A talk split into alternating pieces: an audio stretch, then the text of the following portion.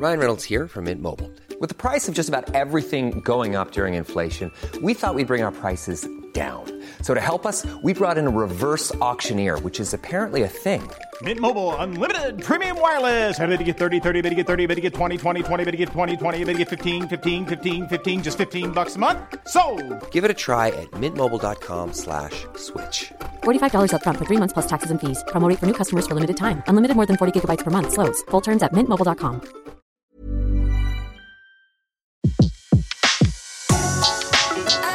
Le meilleur de séances radio est maintenant sur We Love Cinéma. Aujourd'hui, le filmographe est consacré à la carrière de Françoise Arnoul sur Séance Radio par BNP Paribas. Bonjour à tous, euh, bonjour Antoine Cyr. Aujourd'hui, le filmographe de Séance Radio est consacré à une comédienne française, une fois n'est pas coutume, j'ai nommé Françoise Arnoul. Françoise Arnoul, c'était la plus jolie jeune fille du cinéma français du début des années 50. Elle a profondément marqué le public avec sa frimousse malicieuse et sa silhouette désirable, mais aussi un talent d'actrice très sûr et très polyvalent qui lui a permis d'exceller aussi bien dans des mélodrames comme Des gens sans importance que dans des films très dansants comme par exemple French Cancan.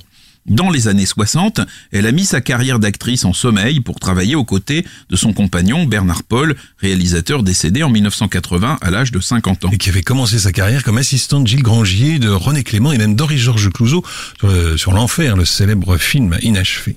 À partir de la fin des années 70, Françoise Arnoul a réapparu sporadiquement dans quelques films comme Violette et François de Jacques Rouffio, voire L'éléphant de Jean Marbeuf, ou plus récemment Postcoitum Animal Tristé de Brigitte Rouen. Cette femme intelligente et simple a toujours pris son travail au sérieux, mais ne s'est jamais prise exagérément au sérieux. Lorsqu'elle tourna avec Roger Vadim Sait-on jamais, sorti en 1957, elle eut le sentiment que le célèbre réalisateur cherchait en elle une autre Brigitte Bardot avec qui il venait de tourner et Dieu créa la femme. Elle lui dit Si tu cherches Brigitte à travers moi, tu ne la trouveras pas. Et elle n'est pas moi et je ne suis pas elle. Fair play, Vadim répondit Si j'avais une seconde désiré Brigitte pour ce rôle, je le lui aurais proposé et je ne serais pas venu te chercher.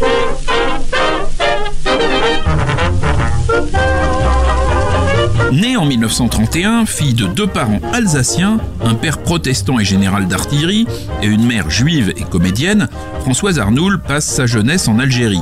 Son père rêve pour elle d'un métier diplomatique ou à défaut d'un mariage avec un diplomate, mais dès l'âge de 7 ans, elle prend des cours de danse classique, une discipline précoce qui lui servira dans un rôle aussi exigeant que celui qu'elle joue dans French Cancan.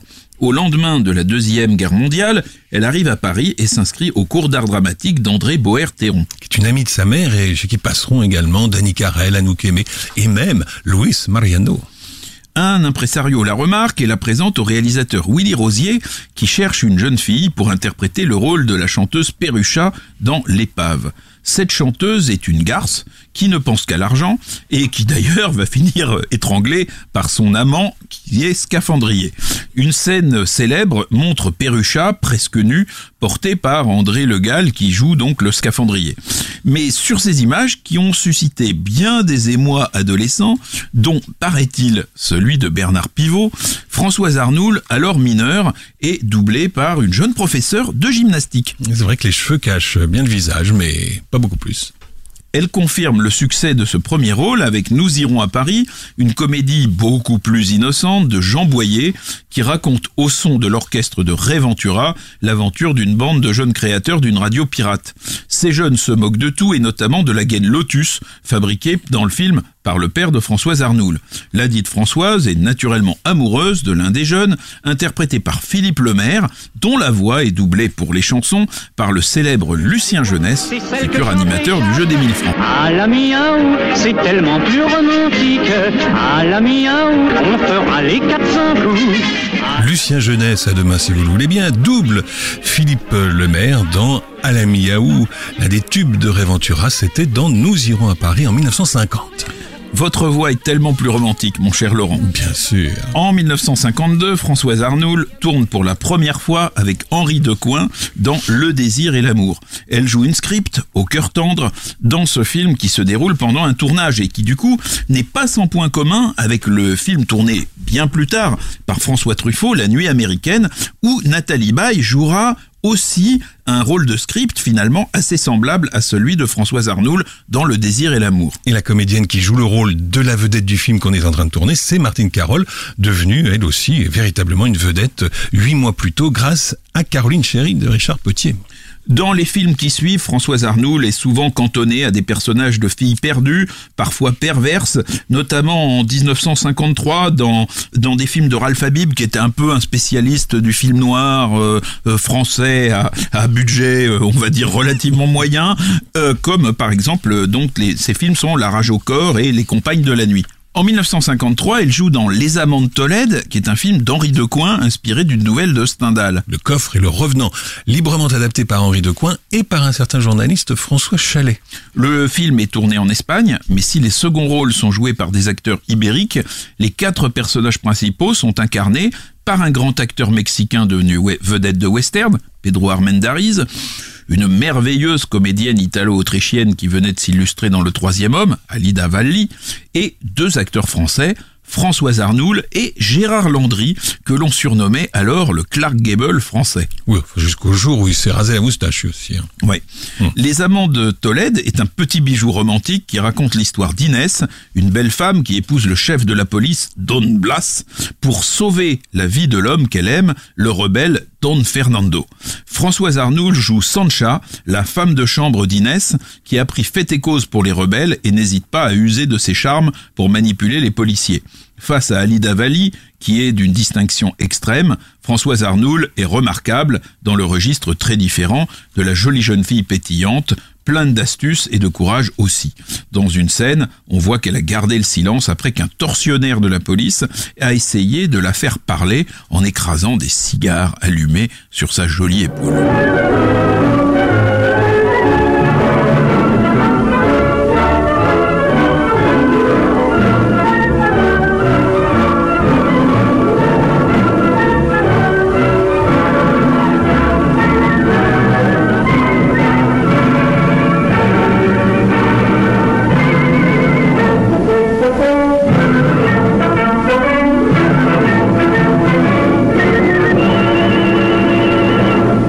Écoutez Séance Radio. Aujourd'hui, le filmographe d'Antoine Cyr est consacré à Françoise Arnoul. Françoise Arnoul qui retrouve Henri Decoing en 1953 pour Dortoir des Grandes. Dont la très martiale musique que nous venons d'entendre est signée Georges Van Paris, que l'on retrouvera tout à l'heure. Ce film, tiré d'un roman de Stanislas André Stiman, raconte l'enquête d'un policier dans un pensionnat de jeunes filles où un meurtre a été commis. À son propos, Jacques Doniol-Valcroze écrivit en 1953 dans les cahiers du cinéma on ne pense qu'à plaindre le pauvre Jean Marais, fait pour interpréter un policier comme Garbeau pour interpréter un facteur, la pauvre charmante Jeanne Moreau, qui a sûrement beaucoup de talent pour le cinéma, et même la pauvre Françoise Arnoul, dont le joli petit visage de chat, d'exposition, mériterait un meilleur emploi. Cette dernière phrase, un peu condescendante, a au moins le mérite d'insister sur le caractère félin du visage de Françoise Arnoul, qui lui vaudra plus tard d'interpréter pour Henri Decoing un personnage appelé la chatte. Henri Decoing, donc dans Dortoir des Grandes, a eu beau dire à Françoise Arnoul « tu gommes tout », les yeux revolver, la lèvre pulpeuse, le genre provoquant, Françoise Arnoul en robe Vichy est quand même plus désirable que jamais dans ce film qui joue complaisamment sur le fantasme du pensionnat de jeune fille, au point que Jean Marais, essayant de ne pas se laisser subjuguer pendant son enquête, lui dit « Mademoiselle, recouchez-vous immédiatement et rentrez tout ce qui dépasse ». Et évidemment, le belge Stanislas André Stiman est l'auteur également du roman original qui a donné naissance au dernier des six, à l'assassin Bito 21 ou encore Quai des Orfèvres.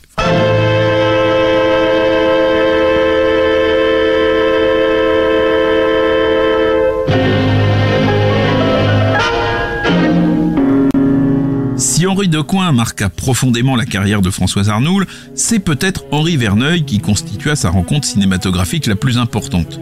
En 1952, Verneuil réalise Le Fruit défendu, son deuxième film avec Fernandel, pour qui le scénariste Jacques Companéez a transposé Au soleil de Provence, un sombre roman de Simenon qui se déroulait en Vendée. Lettre à mon juge, paru cinq ans plus tôt, et qui se terminait assez différemment. La musique du fruit défendu est de Paul Durand. Fernandel incarne un médecin marié à une épouse dont le souci d'exemplarité a endormi chez lui tout désir.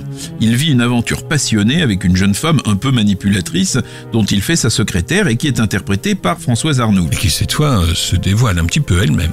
Si Fernandel joue un des plus beaux rôles de sa carrière en petit bourgeois dépassé par la débauche dans laquelle il sombre, Françoise Arnoul est la justesse et la sensualité même. Elle tenait absolument à avoir ce rôle et elle a sorti le grand jeu pour convaincre Verneuil de la recruter. Pour se porter chance, elle a même adopté le béret et l'imperméable, comme Michel Morgan dans Quai des Brumes. Ce qui est drôle, c'est que le directeur de la photographie du fruit défendu n'est autre que le grand Henri Alcan, qui 14 ans plus tôt avait été le cadreur du Quai des Brumes. Françoise Arnoul déclarera avoir un penchant pour Henri Verneuil. Elle se sentait en grande confiance avec ce réalisateur qui avait débuté quasiment en même temps qu'elle. Après le succès du fruit défendu, ils entrèrent tous les deux dans la même agence d'artistes qui était dirigée par André Bernheim. Et Bernheim leur proposa deux sujets.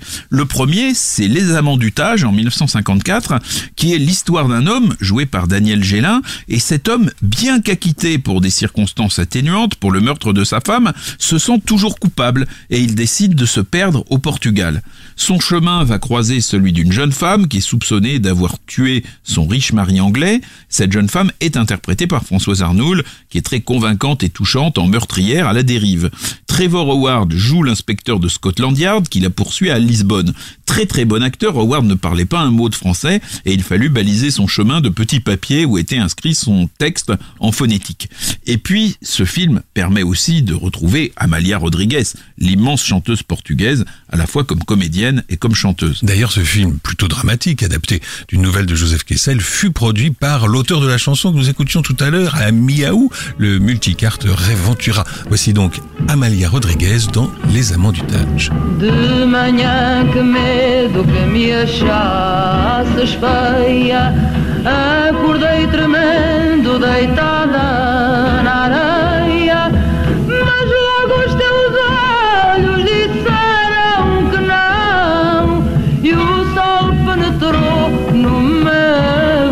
coração Mas logo os teus olhos disseram que não E o sol penetrou no meu coração. Vi depois numa rocha uma cruz E o teu barco negro dançava na luz. Vi teu braço acenando entre as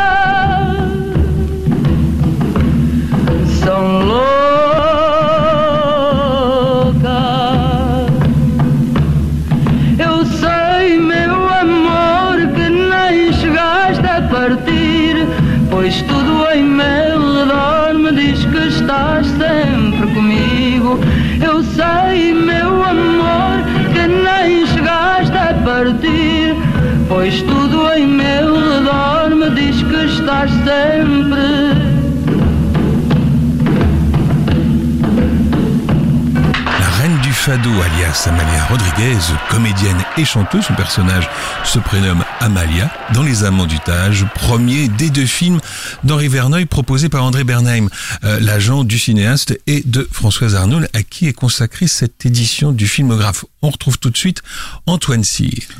Le deuxième sujet proposé par Bernheim est Des gens sans importance en 1955, avec lequel Henri Verneuil va faire son meilleur film. Jean Gabin y joue un camionneur malheureux en ménage et dur avec sa fille qui a le coup de foudre pour une serveuse de relais routier interprétée par Françoise Arnoul. C'est le premier des cinq films que Gabin tournera avec Verneuil jusqu'au clan des Siciliens en 69. Le film ose aborder le sujet qui était tabou à l'époque de l'avortement et les seconds rôles de Pierre Mondy à Yvette Etiévent en passant par Lila Kedrova sont absolument magnifiques. Dans ce film, la, pauvre Françoise Arnoul meurt des suites d'un avortement clandestin et il faut noter qu'elle signera plus tard le fameux manifeste des 343 qui permit d'ébranler l'opinion publique et qui rendit quelques années plus tard possible le vote de la loi Veil. En janvier 75, presque 20 ans plus tard. Dans ces trois films, les plus célèbres avec Henri Verneuil, Françoise Arnoul incarne une solitaire qui est venue de nulle part, euh, dont le chemin va brièvement croiser celui d'un homme, lui aussi un peu perdu. Mais il y a d'un film à l'autre un crescendo dans le tragique. À la satire sociale du fruit défendu succède la mélancolie des amants du Tage et la noirceur de Des gens sans importance. Sans doute Verneuil éprouvait-il une sympathie particulière pour ces personnages de femmes sans racines et au destin fragile. Après le mouton à cinq pattes en 1954, fantaisie villageoise avec Fernandel, on verra encore Françoise Arnoul tourner avec Verneuil dans un registre léger avec le grand acteur français d'Hollywood Charles Boyer. C'est Paris Palace Hotel, une comédie où elle joue une manucure qui veut se marier à tout prix avec un homme riche. L'argument de ce film ressemble beaucoup à celui de Jeu de main, un film de Mitchell Leisen avec Carole Lombard tourné 20 ans plus tôt.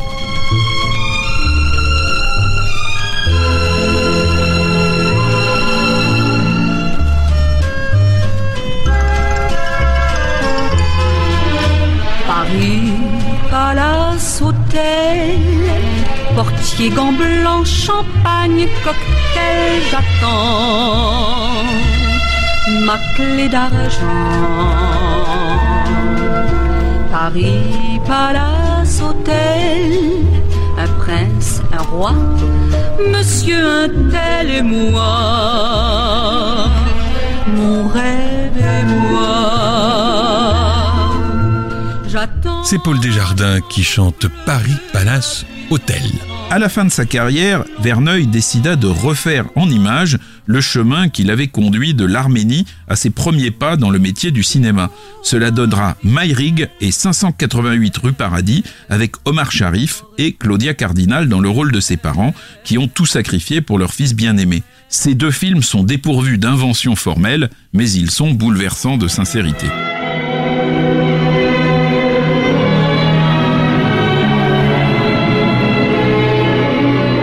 Françoise Arnoul est une grande dame, mais aussi une belle âme. À propos des parents, justement, d'Henri Verneuil, elle a écrit Quand il me les avait présentés à Marseille, je les avais tout de suite aimés, admirés. Ils n'étaient qu'abnégation, tendresse et chaleur humaine.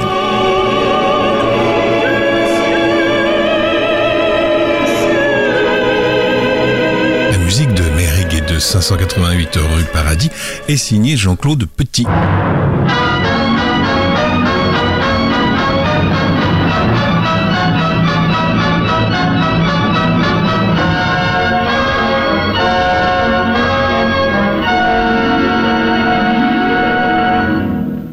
La même période, Françoise Arnoul tourne avec ces deux très grands du cinéma que sont Jean Renoir et Marcel Carnet.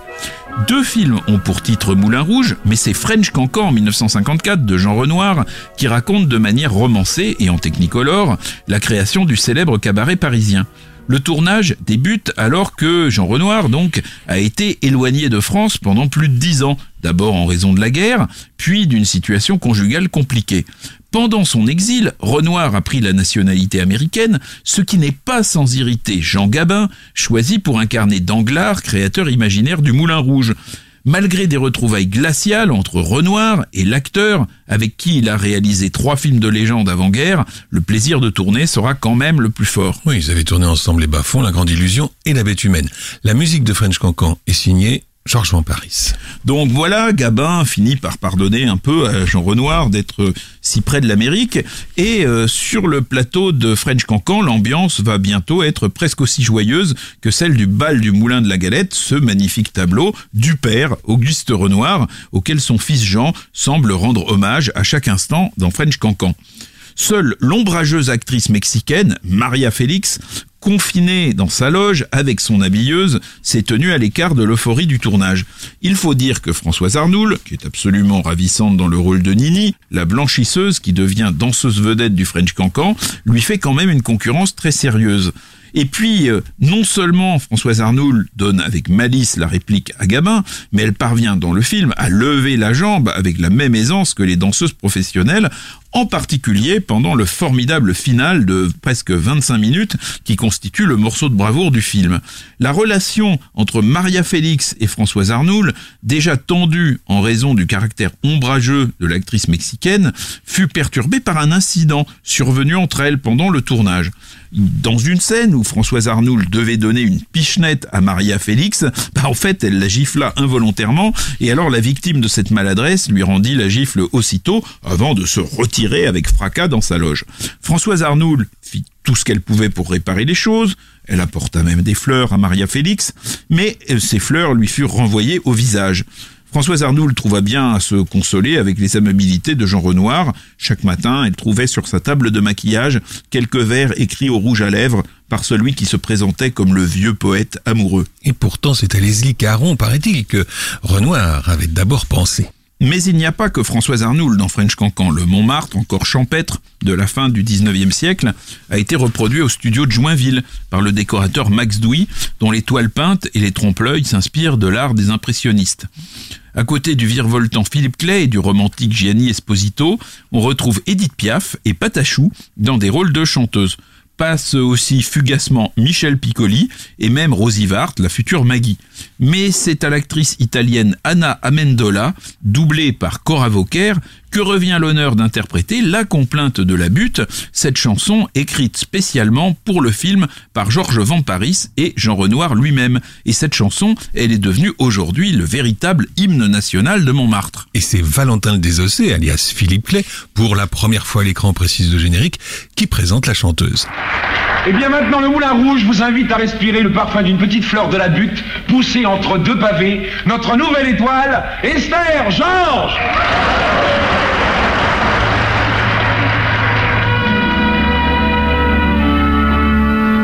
En haut de la rue Saint-Vincent, un poète et une inconnue s'aimèrent l'espace d'un instant, mais il ne l'a jamais revue. Cette chanson il composa, espérant que son inconnu,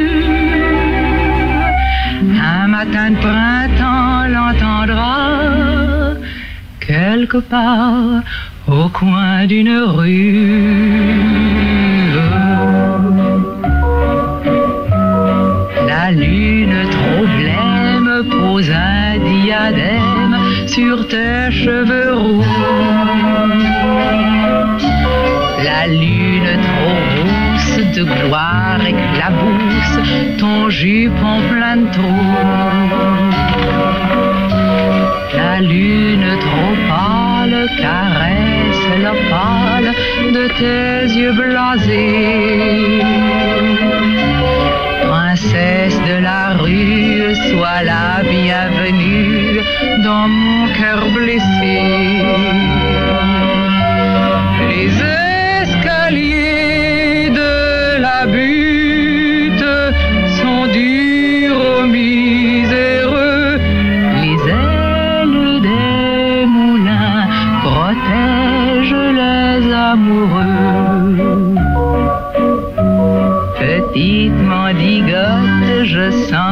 Menotte qui cherche ma main. Je sens ta poitrine et ta taille fine, j'oublie mon chagrin. Je sens sur ta lèvre une odeur de fièvre, de gosse mal nourri. Et sous ta je sens une ivresse qui m'anéantit.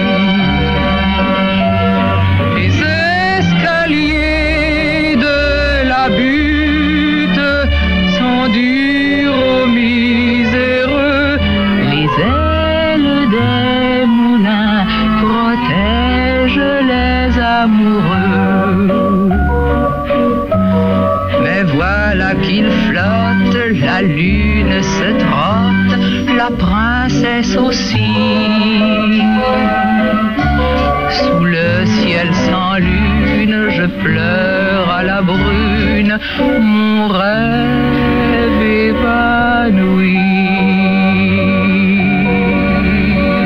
complainte de la butte, extraite de French Cancan de Jean Renoir, interprété par Cora Vauquer, donc la voix de cette comédienne Anna Amendola, comédienne qu'on n'a pas tellement revue beaucoup, si ce n'est l'année suivante, en 1955, dans le Napoléon de Sacha Guitry, elle y joue le petit rôle de Caroline, la petite sœur de l'empereur mariée au maréchal Murat, incarné lui par Henri Vidal. Vous écoutez le filmographe sur Séance Radio, on retrouve tout de suite Antoine Cyr, toujours en compagnie de Françoise Arnould. En 1956, Françoise Arnould, qui se marie cette année-là avec le futur inventeur des Césars, Georges Craven, tourne avec Marcel Carnet dans Le pays d'où je viens, un film dont le principal argument publicitaire est à l'époque de permettre à Gilbert Bécaud de faire sa première apparition à l'écran dans un double rôle. Je crois que Gilbert Bécaud va faire une très grande carrière au cinéma, déclara à l'époque Françoise Arnould à François Chalet, avec l'enthousiasme et l'amabilité qui la caractérise. Il faut dire que dès cette première expérience, Monsieur 100 000 volts avait indiqué qu'il trouvait l'exercice cinématographique un peu contraignant par rapport à la liberté qu'il avait sur scène. On le reverra tout de même deux ou trois fois, notamment dans Les petits matins de Jacqueline Aubry dans le rôle d'un pilote de ligne.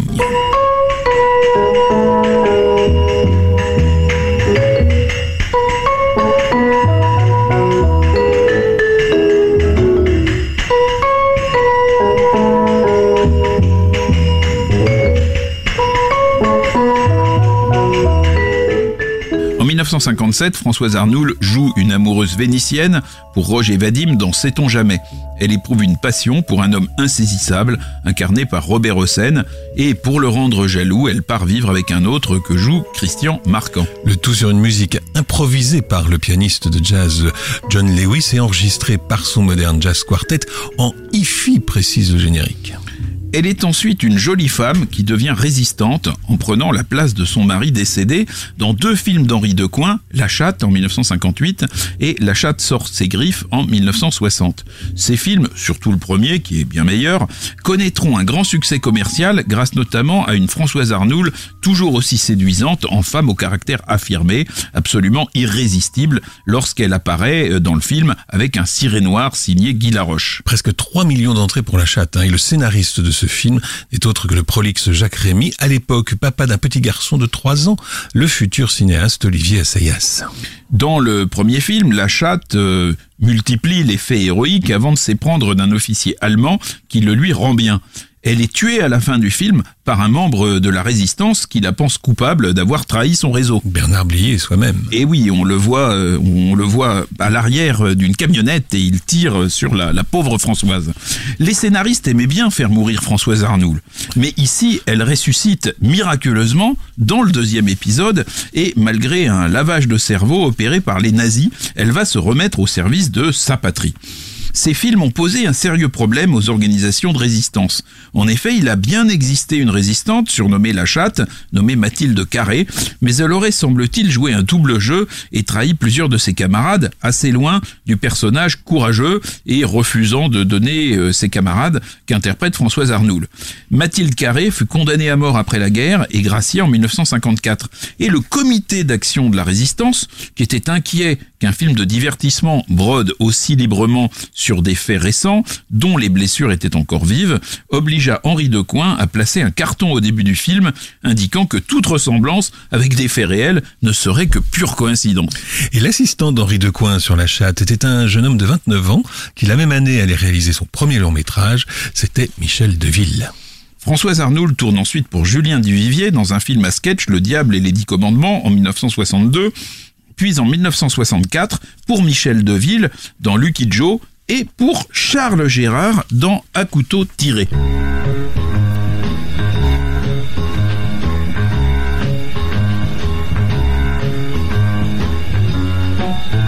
Dès la fin des années 60, elle se fait beaucoup plus rare au cinéma, lançant avec son compagnon Bernard Paul et Marina Vladi la société de production Francina.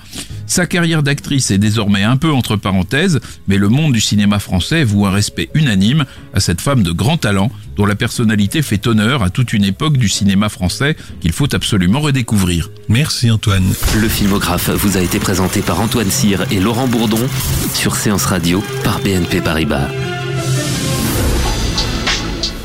Retrouvez l'ensemble des contenus séances radio proposés par We Love Cinéma sur tous vos agrégateurs de podcasts.